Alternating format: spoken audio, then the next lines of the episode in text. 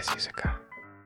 Гайс, всем привет! С вами подкаст «Без языка». Меня зовут Рашид, я преподаватель английского языка. И на нашем подкасте мы не учим вас тремстам выражениям английского языка. Мы не учим вас ни present simple, ни present continuous. А почему, Кейт? Это не очень подходящая стратегия, давайте назовем это так. Меня зовут Катя, у меня свой блог про изучение английского языка, и на самом деле, если говорить серьезно, то мы не учим этому, потому что мы в это не верим. И мы используем только рабочие методики, чтобы подтянуть нашего Артема. Я не очень люблю подтягиваться. В школе всегда был последним, простите. Поэтому подтягиваем мы тебя. Ура, к моей великой цели. Всем привет, меня зовут Артем. Я ученик этих замечательных людей. Я логист. Работаю в транспортной компании, занимаюсь перевозками. Че, Артем, какая домашка была? Про WordUp, да, это я помню. Я пытаюсь красиво сказать это про расширение словарного запаса. Да, я выкладывал в телеграм-канал свои результаты. Мне приложение сказало, что Артем, ты разговариваешь на уровне восьмилетки, но native спикера. Это же клево, что ты говоришь на уровне восьмилетки. Тебя это смутило, я, я помню. так считаю. Ты же в наш личный чат написал, что это типа фу. Ну, я что-то не ожидал этого. Ну, на самом деле, приложение действительно крутое тем, что оно еще пытается мотивировать. То есть те слова, которые ты свайпнул тем, что ты их не знаешь, оно тебе в периодичности их повторяет. Плюс каждый день тебе приходят напоминания, а давай позанимаемся, ленивая жопа. И это достаточно круто, действительно. То есть иногда ты реально вот в суете дней просто в, в запаре не можешь, от тебе тут приходит уведомление, и ты действительно выбираешь на это время. Я вот действительно последние вот дней 5, наверное, да, занимаюсь. Плюс, что важно для меня, например, там есть шкала прогресса, что ты действительно можешь, я как визуал, можешь это увидеть по количеству слов буквально. То есть ты движешься от какой-то цели к великой цели.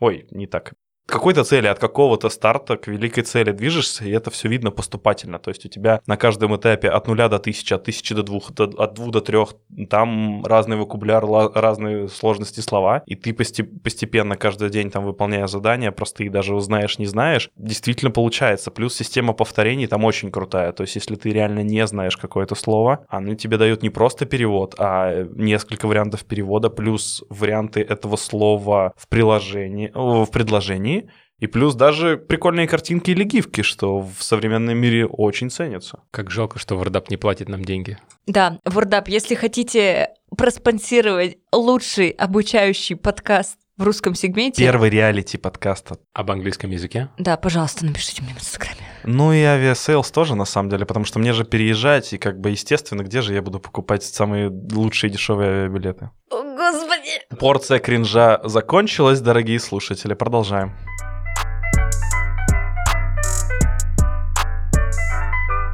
Артем нам сказал все, что можно было про WordUp. Как будто бы мы здесь и не нужны. Типа, вот, я хотел резюмировать, сказать, Тем, мы как будто здесь не нужны, ты все рассказал клево про WordUp, кроме одного «но».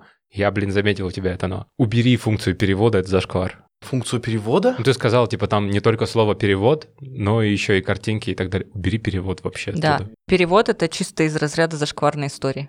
Убери функцию перевода в настройках, сделай так, чтобы у тебя родной язык был английским и он тогда не переводит тебе слово на русский. Как тебе узнать это? Типа отдельно гуглить его? Определение картинки, и тебе все понятно будет. А, окей. Это То есть это типа next level уже обучения? Ну, для тебя да. Скажу так, на уровне elementary или на уровне там стата это нормально. Какому-нибудь там низкому pre-intermediate это допустимо. Ну да. Дорогие слушатели, вообще мы в выпуске про то, как э, Артем изучает новые слова, уже говорили о том, что переводить это, возможно, не самая лучшая стратегия. Я сегодня буду этой фразой заменять слово зашквар. Да. Да, давайте Катя сегодня будет good cap, а я буду bad cap. Я буду говорить, это очень стрёмно переводить слова. Когда Татарин играет в плохого копа, у меня сразу плохие ассоциации возникают. Да, обычно у нас совсем наоборот. Но ладно. Это не самая лучшая стратегия, поэтому если вы можете, не переводите. И вот WordUp — это приложение, которое уже может вам дать определение, избегая перевода на русский язык. Давайте, э, чтобы не изолировать одним WordUp, пока он нас не спонсирует, добавим, что также можно делать это в Кембридже, вернее, ну не в Кембридже, в Кембридже, а в Cambridge Dictionary, Oxford Dictionary, Macmillan Dictionary, Merriam-Webster Dictionary, Collins Dictionary. О, oh, да вы из Британии. Фак, это, это, это было хорошо. Это было чертовски Да хорошо. потому что сидят, выпендриваются своим произношением. У меня вроде не самое плохое, но, блин, тут We're прям... just like showing off. Showing off. Showing off.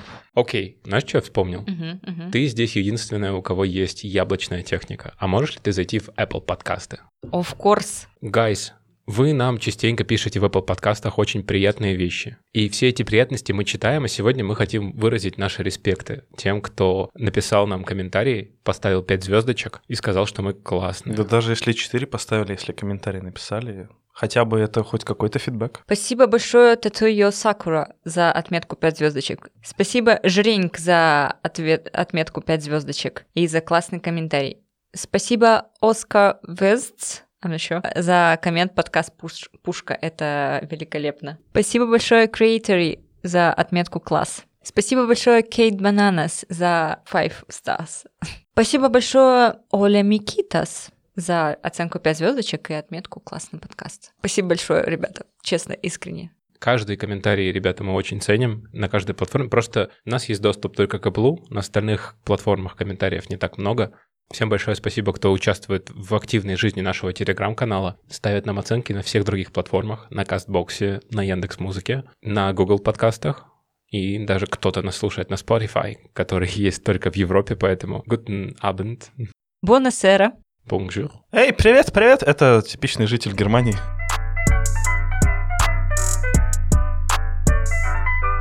Глупости заканчиваются. С чем ты пришел к нам сегодня? У меня встает вопрос.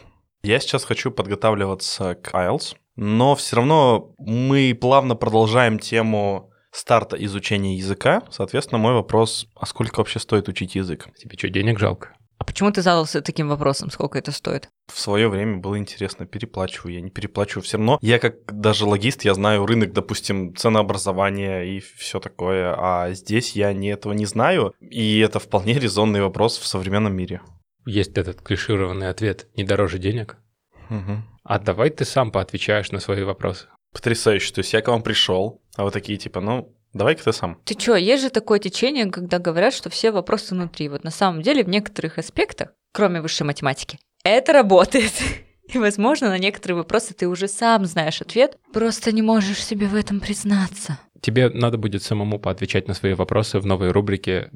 Блиц, блиц, скорость без границ. И нам с Катей было бы интересно, как тебе, как ученику, э, сколько ты готов платить. И тебе было бы, наверное, прикольно самому ответить на эти вопросы для себя. Когда ты сам отвечаешь себе на эти вопросы, ты понимаешь, в какую ценовую категорию тебе метить. Нищеброд ли я или право имею?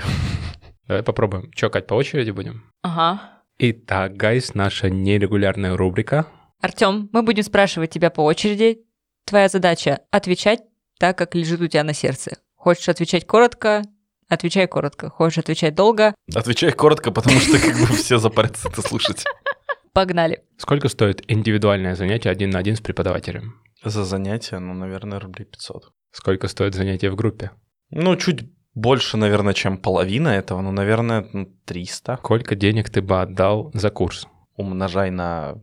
Смотря за какой курс. Ну, на длину курса умножай. И... Сколько денег ты бы отдал за абонемент за английский язык? Ну, это тот же вопрос. А цена пропорциональна уровню, на котором ты обучаешься? Нет, чем выше уровень, я думаю, тем больше должна быть цена. Потому что, ну, на базовые уровни и на интермедиат, наверное, многие преподаватели учат, подготавливают, а уже... Как этот уровень называется, я всегда забываю. Advanced? Фазан. Да, на фазана, да, как бы до фазана дойти еще надо, найти его. Дорогие слушатели, если вы не поняли отсылку, послушайте наш предыдущий выпуск про значение уровня английского языка. Мы там говорим о том, что он очень похож на радугу. Потому что тоже пиндосы на нем говорят. Оба-на! Нетолерантная шутка от Екатерины.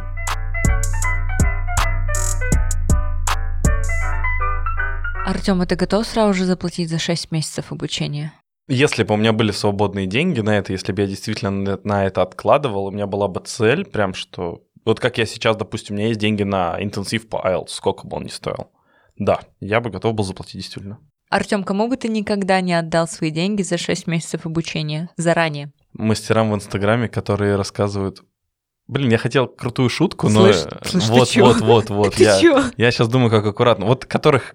Тем людям, которых Я бы все равно преподавателя своего проверял каким-то образом, потому что сейчас в, в открытых источниках достаточно много информации, какие-нибудь, может быть, отзывы дополнительные. Насколько тебе важны деньги при выборе преподавателя? Скорее в обратную сторону. Если я готов платить, соответственно, преподаватель должен соответствовать. Не- Тут не в деньгах дело. Э, Объясни. Чем дороже, тем круче? Ну, да, как выбор в магазине, условно. Можно ли вернуть деньги за обучение? Занятия, которые ты не посещал, наверное, да. За те, которые ты посетил, ну как? Типа ты же не вернешь апельсин в магазин, который ты съел. Даже если он тебе не понравился. Окей. Последний вопрос. Если препод повышает, это нормально?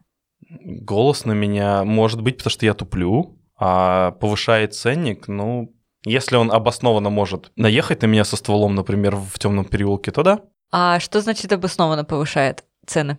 Ну, он говорит, допустим, смотрите, ребята, теперь у меня еще есть вот такой диплом, я вообще суперспециалист дипломированный, и ты задним мозгом понимаешь, что, ну, он будет более востребованным, чем сейчас, и, наверное, что это даже круче. Спасибо, Тёма, за твои ответы. Мы тебе готовы дать подробную обратную связь. Супер.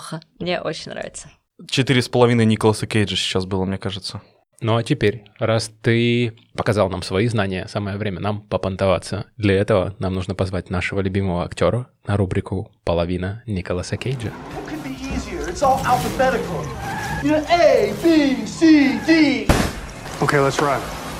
Погнали. В этой рубрике нам дается, как преподавателям, 30 секунд, чтобы ответить Тёмин на вопрос. А сколько стоит учить языки? А вы в комментариях, уважаемый guys, уважаемый guys, снял шляп.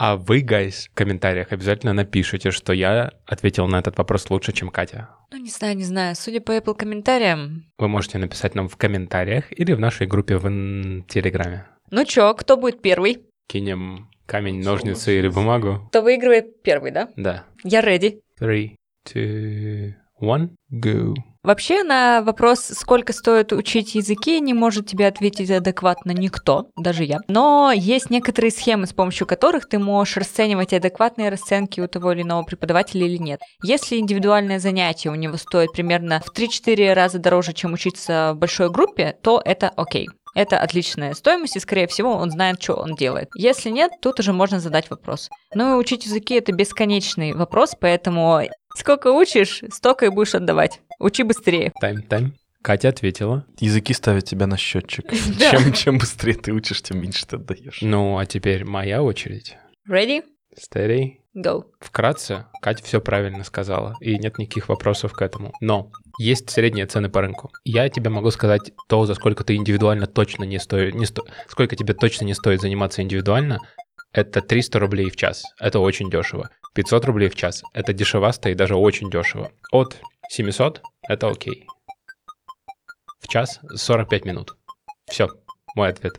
Окей. Честно, я думаю, что Раш прав, но учитывая, как у нас, учитывая различные экономические ситуации в стране, сейчас цены все равно поднимаются неизбежно. И даже, в принципе, от тысячи рублей уже, так можно сказать, вот этот вот уровень нащупывать. Потому что зарплата преподавателя привязана к валюте? В том числе ведь все преподаватели на самом деле шпионы из э, Англии. Да. Работают на Ми-6. Продолжим. Что ты там сказал по поводу того, что средние цены по рынку? А, Если нас слушают другие преподаватели, у меня для вас непрошенный совет. Вы можете закидать меня камнями, потому что я сейчас вам скажу какую-то вещь. Вы, пожалуйста, не слушайте средние цены по рынку и на самом деле ставьте цены, которые комфортны вам, потому что очень большая конкуренция. Но это не значит, что вы должны подстраиваться и действовать по принципу меньше стоимость, значит ко мне больше придет. Нет, это так не работает, особенно в современном мире с очень большой конкуренцией. Мы резко стали подкастом для преподавателей, но если вы, господа наши guys,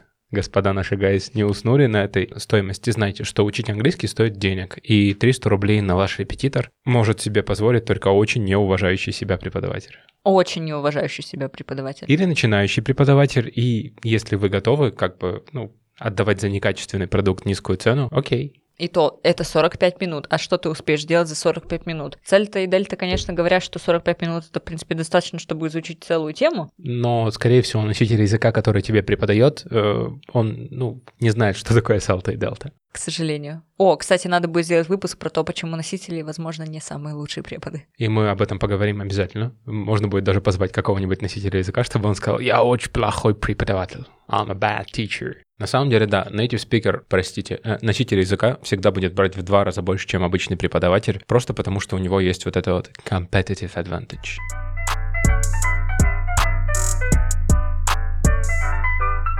Че, погнали? Чем по твоим вопросам? А давайте теперь обратно все-таки вернемся, сделаем такой реверс блиц и узнаем, правильно ли я отвечал на все эти вопросы. Рашид, Катя, сколько, по-вашему, реально стоит индивидуальное занятие? Давай на счет три. Раз, два, три. От 2000. 700.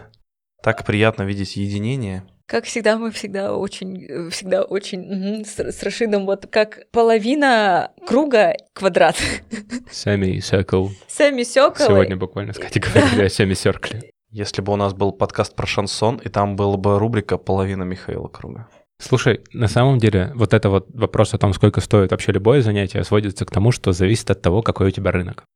И что ты... за препод? Да, ну и да, и нет, потому что если у тебя, допустим, небольшая студия где-то на окраине города, как Rush English Studio на Новгородцевой 23, Очень комфортное, удобное, кстати, потрясающе. безумно комфортный английский, но, тем не менее, на моей студии целевая аудитория — это люди, которые живут на ЖБИ, это родители, и у них у всех очень разный достаток, и кто-то может себе позволить платить и по полторы тысячи за занятие. Да, у меня в основном занимаются дети и подростки, и взрослые. Кто-то готов платить полторы тысячи в час, кто-то готов платить только 500 рублей в час. Поэтому приходится подстраиваться под рынок, просто потому что, ну, блин, от тебя уйдут, там есть кому уходить. Но в онлайне гораздо интереснее. Или в центре города гораздо интереснее, потому что здесь уже цену ставишь ты, соответственно, своему уровню. Потому что уровень достатка у людей, которые живут в центре города или обитают в глубинах интернета, он гораздо выше, чем у среднестатистического жителя ЖБИ. А ты не переживаешь, что ты назвал свои цены здесь? В смысле? Ну, мои ученики знают мои цены. Ну, Твои ученики знают твои мои цены. будущие ученики. Твои будущие ученики должны знать твои цены побольше. А мои друзья и мои будущие ученики, которые придут после подкаста, я буду повышать цены к чертовой матери. И только у меня на студии будет недорого. Да, это правда. Да. Потому что я очень люблю всех учеников, которые есть у меня сейчас. У меня с ними клевые отношения. И я знаю, что их родители, скорее всего, скажут мне, а не пошли бы вы, если я подниму цены до того уровня, который я хочу. Но, видимо, настало время прокомментировать мне, и я как раз сижу в поле онлайна. Вообще, в онлайне тут нет средневыпрямленного значения цены, поэтому если ищешь репетитора себе или преподавателя по интернету, чисто на свои предпочтения рассматривай или на то, насколько сильно тебе нравится преподаватель. Ну, то есть свайп вправо, свайп влево. Да, Хорошо, давайте дальше про групповые занятия, сколько бы они стоили. Ну и давайте разброс. я думаю, нужно делить значение, которое ты платишь за индивидуальное занятие, на три, и это получает стоимость за маленькую группу. Ты что думаешь? Да, плюс-минус. Есть еще мини-группа, это два человека. Ну, у меня, по крайней мере, на студии мини-группа это два человека. Они платят чуть больше половины индивидуального занятия. Группа из трех человек платит чуть больше трети индивидуального занятия с человека. Мини-группы, ты про которые в паре имеешь в виду? У меня на студии это пары, у, у разных организаций есть разное понимание мини-групп. У кого-то мини-группа это 6 человек, Но У китайцев. в том числе. А еще у одного очень крупного языкового центра. По поводу абонемента, вот правильно ли я считаю, что он не должен быть дешевле, по идее. Ты платишь без разницы, что ты занял время преподавателя на следующие, допустим, 3-4 месяца, но нужно же понимать востребованность. И ты к плохому, ну не к плохому, а к маловостребованному априори идти не хочешь, потому что, ну, тут прямая связь между востребованностью и его уровнем видимая, и он и без тебя найдет себе за стандартный свой прайс время. и да, и нет. Как бы мне хочется сказать да, потому что я преподаватель, с другой стороны, ты оплачиваешь типа заранее, а всегда есть такая схема, что постоянным клиентам делаются скидки. Но на самом деле давать скидки — это зашквар. На самом деле скидки это зашквар, да. Финансово грамотный преподаватель закладывает такую цену, чтобы ему было выгодно, чтобы ты покупал абонемент, и очень выгодно, чтобы ты покупал разовое занятие. Ну, то есть, условно говоря, там цена абонемента — это то, сколько бы хотел преподаватель получать, а цена разовых оплат — это то, сколько бы очень хотел преподаватель с тебя получать. Но есть такие товарищи, которые занижают цену до каких-то просто позорных там 200 рублей в час. Неважно, группа это или индивидуально. Почему это позорно? Потому что этого очень мало, если у тебя нет большого объема. А так как мы, хорошие преподаватели, стараемся стремиться к тому, чтобы у нас было в группах не больше шести человек, ну вот такие цены, они сильно бьют по нашим кошелькам. Я очень рад, что наши крупные языковые центры не демпингуют. Они держат высокие цены. Я не думаю, что эти люди как-то влияют на, на нашу с тобой конкретно жизнь. Давай в целом говорить, потому что к нам все равно приходят, сколько бы наши занятия не стоили. Да, смотри, последний момент по цене, потому что потом следующие вопросы будут немножко не про это. Опять же, это работает с двух сторон. Преподаватель не хотел бы работать с учениками, которые ему не готовы платить больше 200 рублей в час, потому что это, ну, какие-то очень жадные или очень низкообразованные люди, потому что они не могут позволить себе больше. И я сомневаюсь, что ты бы хотел работать с преподавателем, который готов работать за мало денег, потому что, видимо, этот преподаватель тоже, ну, очень скромно Да и не мотивирован. живет и не мотивированно живет. Да, скорее всего, у вас будут очень грустные, скучные уроки. Поэтому студенты мало и берут, они живут с родителями. Я, наверное, объективно попал в точку, но мне хочется расшифровки зависимость цены от уровня. От уровня преподавателя или от уровня, который тебе преподается? От уровня, на котором ты, на который ты хочешь дальше расти. Ну, соответственно, это дальше уровень высокий уровень преподавателя. Я думаю, что да, что эти вещи просто взаимосвязаны. Короче, я недавно видела курс для C1 Plus уровня, где в группе, чтобы учиться, за 8 занятий ты платишь 10 тысяч рублей. в Месяц. Да, а деньги не возвращаются, как мы знаем. Но мы об этом чуть позже Мы об поговорим. этом но чуть да. позже поговорим, но принцип... э, Спойлеры. И да, и нет. Я не уверен, что стоит завышать цену в зависимости от уровня, потому что по факту работа преподавателя одна и та же, и там, и там. А я думаю, что надо завышать, если ты находишься в экономической ситуации, когда спрос тебя превышает твое предложение возможное. Но это опять-таки вопрос о спросе и предложении, потому что Да. на самом деле сил физических и моральных преподаватель тратит одновременно что на подготовку к группе детей, у которых А1, что на подготовку к группе там стартеров, что на подготовку к группе Advanced, потому что если препод взял на себя эту группу, он имеет компетенции, чтобы этому уровню научить. Но это очень такое непопулярное мнение. Но об- обычно, мне кажется, все равно преподаватели, которые от э, интермедиа до Advanced Plus ведут, они берут больше, потому что, ну, они просто тупо больше вкалывали в этой жизни, и они знают себе цену. Да, но я, я бы просто повышал по всему спектру. То есть, если я повышаю наверху, я и внизу буду повышать. На самом деле, во многом вот эта вот зависимость цены от уровня, она как в автосервисе.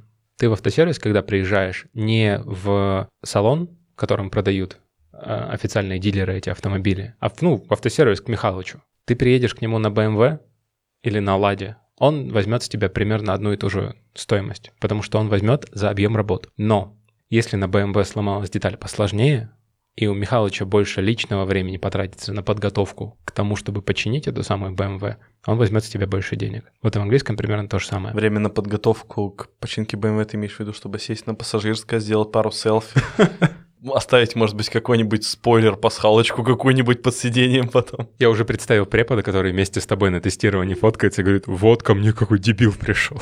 Смотрите, какой лох-стартер. Суть в том, что если преподаватель готовит какой-то эксклюзивный курс для тебя, типа английский для логистов, Английский для интровертов, который суд заговорить с людьми. Английский для интровертов-логистов, которым нужно научиться общаться на бизнес-инглише одновременно с тем, как раскрепостить свою внутреннюю чакру.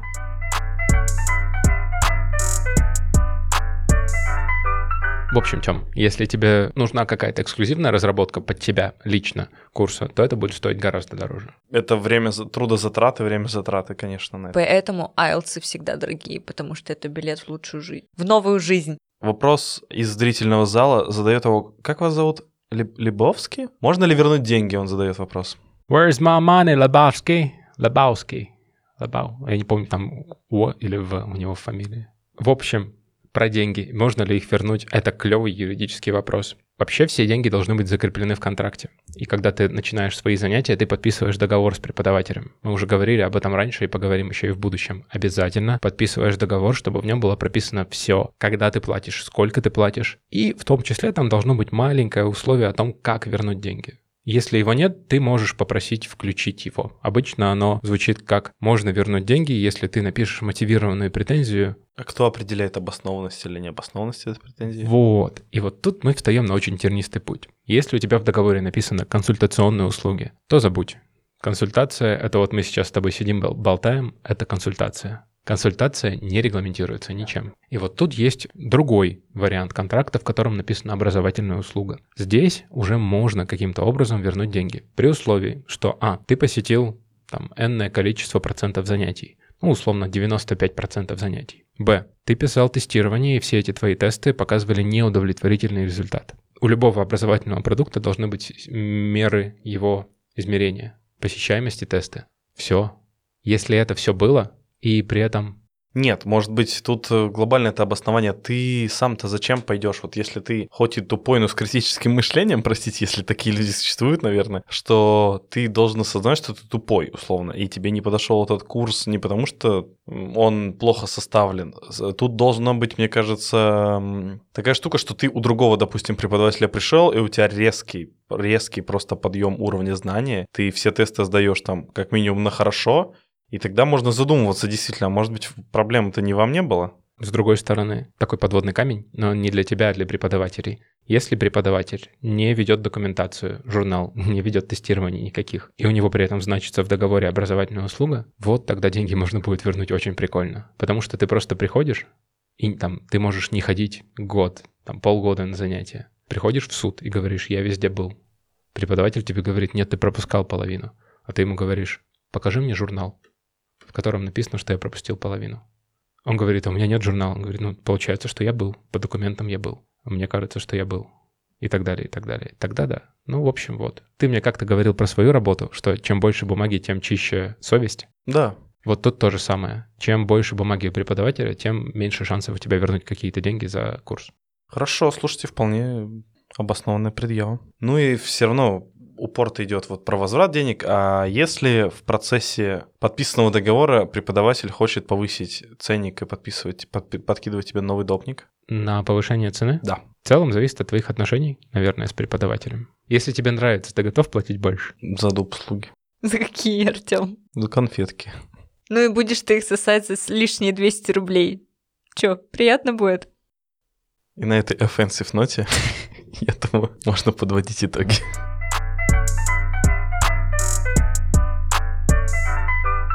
Ладно, Артем, что ты узнал сегодня от нас? О том, что учить языки это дорого, это дорогое удовольствие, потому что это только для привилегированных людей, для белых воротничков, а для челяди как бы учить свой старославянский. Но ведь это неправда. Это неправда. Не такой у нас был месседж. Да, мы вообще не это имели в виду. Английский учить это дорого, потому что это в принципе улучшает твой уровень жизни, его можно рассматривать как хобби, допустим, там спорт. Ты ходишь в спортзал, ты платишь за это. Как э, чтение книги все равно, даже если ты их в электронном виде чаще покупаешь, это тоже дорого. Компьютерные игры сейчас очень дорогие, между прочим. Хотя они якобы не улучшают твой уровень жизни, но Ну, на самом деле, английский, да, он может не только стать хобби, как ты сказал, но он может ее не только улучшить, но и качественно поменять. Приведу пример. У меня все, что в жизни есть, это все благодаря английскому языку. И вообще, без английского я не представляю из себя ничего. то есть вы вообще как бы никто без языка. Без языка.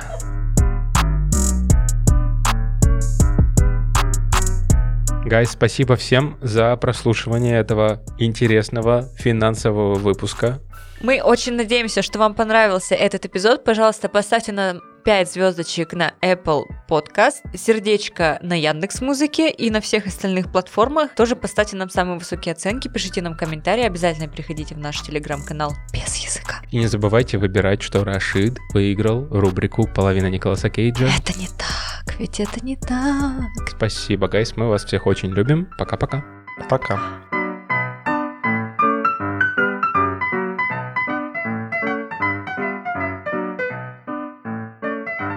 На нашем подкасте мы не учим вас трямстам полезным выражением английского языка, не учим вас. Что, Артем, тебе не нравится слово трямстам? Трям-стам звучало типа трям-трям-трям-стам. По-татарски это так и будет. Да? Нет. Все, собрались, честно. Все, давайте заново. Да. Нет. Все записываем с первого дубля.